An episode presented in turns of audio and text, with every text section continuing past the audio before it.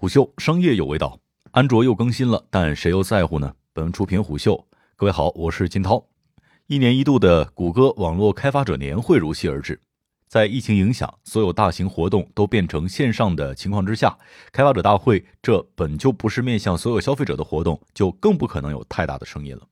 按照以往的惯例，谷歌会在会上发布安卓、谷歌助手硬件以及前沿科技等一系列最新的进展。不过，今年的谷歌很低调，而号称是七年以来最大更新的安卓十二，主要带来了两项重大的改变：一是发布了新的设计语言，在二零一四年谷歌年会二上亮相的 Material Design 已经走过了七个年头，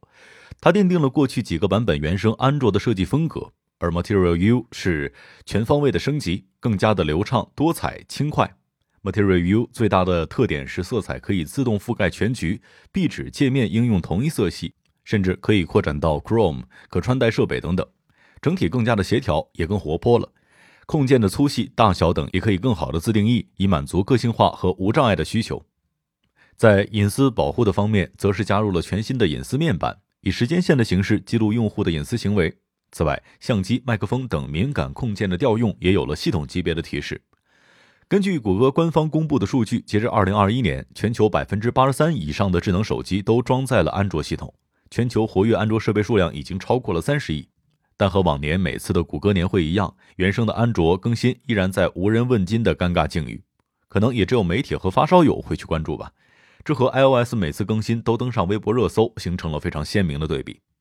一个不容置喙的事实是，原生安卓对下游厂商的指导意义已经是越来越小了，乃至消失殆尽。厂商们依然会第一时间表示支持，小米、OPPO、vivo 等厂商。都发布了几款机型的 beta 版本刷机包，但也仅限于此了。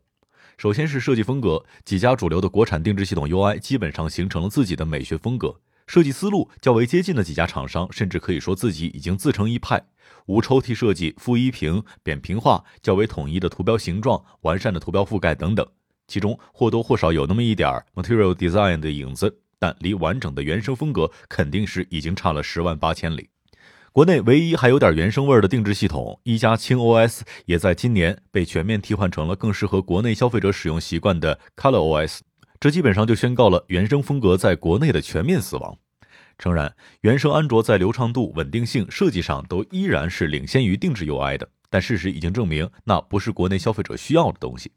如果说设计只是喜好不同的话，功能上的分歧才是致命的。不夸张地说，原生安卓不但没有指导意义，反而还滞后了。就拿隐私防护来说，此次安卓十二更新的隐私面板，其实就类似于米 UI 的照明弹。这在近几年来开始重视隐私防护的国产定制 UI 当中，几乎已经是标配了。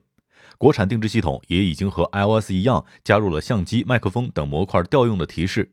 安卓十二原生也是同样姗姗来迟。再比如模糊定位、返回空白信息、回收闲置应用权限等国产 UI 定制的功能，更是在隐私保护上更进了一步。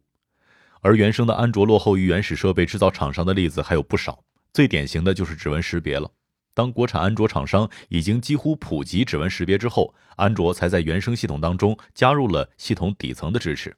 iOS 齐全的系统依然拥有着比原生安卓大得多的影响力。就拿最近的例子来说，iOS 十四点五带来的追踪用户信息需要征得同意的更新，就足以让所有试图获得用户信息进行针对性投放的应用程序运营方抖三抖了。而原生安卓无论推出多么强大的隐私防护功能，在落地到原始设备制造厂商上，都会面临重重的变数。在这种复杂的竞争环境当中，甚至 APP 的开发方反而成为了强势的一方。这也是类似安卓这样的开源系统所不得不面临的问题。如今我们会说米家生态、华为生态，但安卓生态似乎成为了一个空洞的存在。它看起来好像囊括一切，但仔细看看就发现里面早已是纷繁割据。当然，和安卓相比，更尴尬的可能是 Wear OS。现在市面上销量比较好的智能手表都是大号手环路线，续航短但是扩展性更强的真智能手表依然不是主流。虎嗅商业有味道。商业洞听是虎嗅推出一档音频节目，精选虎嗅耐听文章，分享有洞见的商业故事。下期见。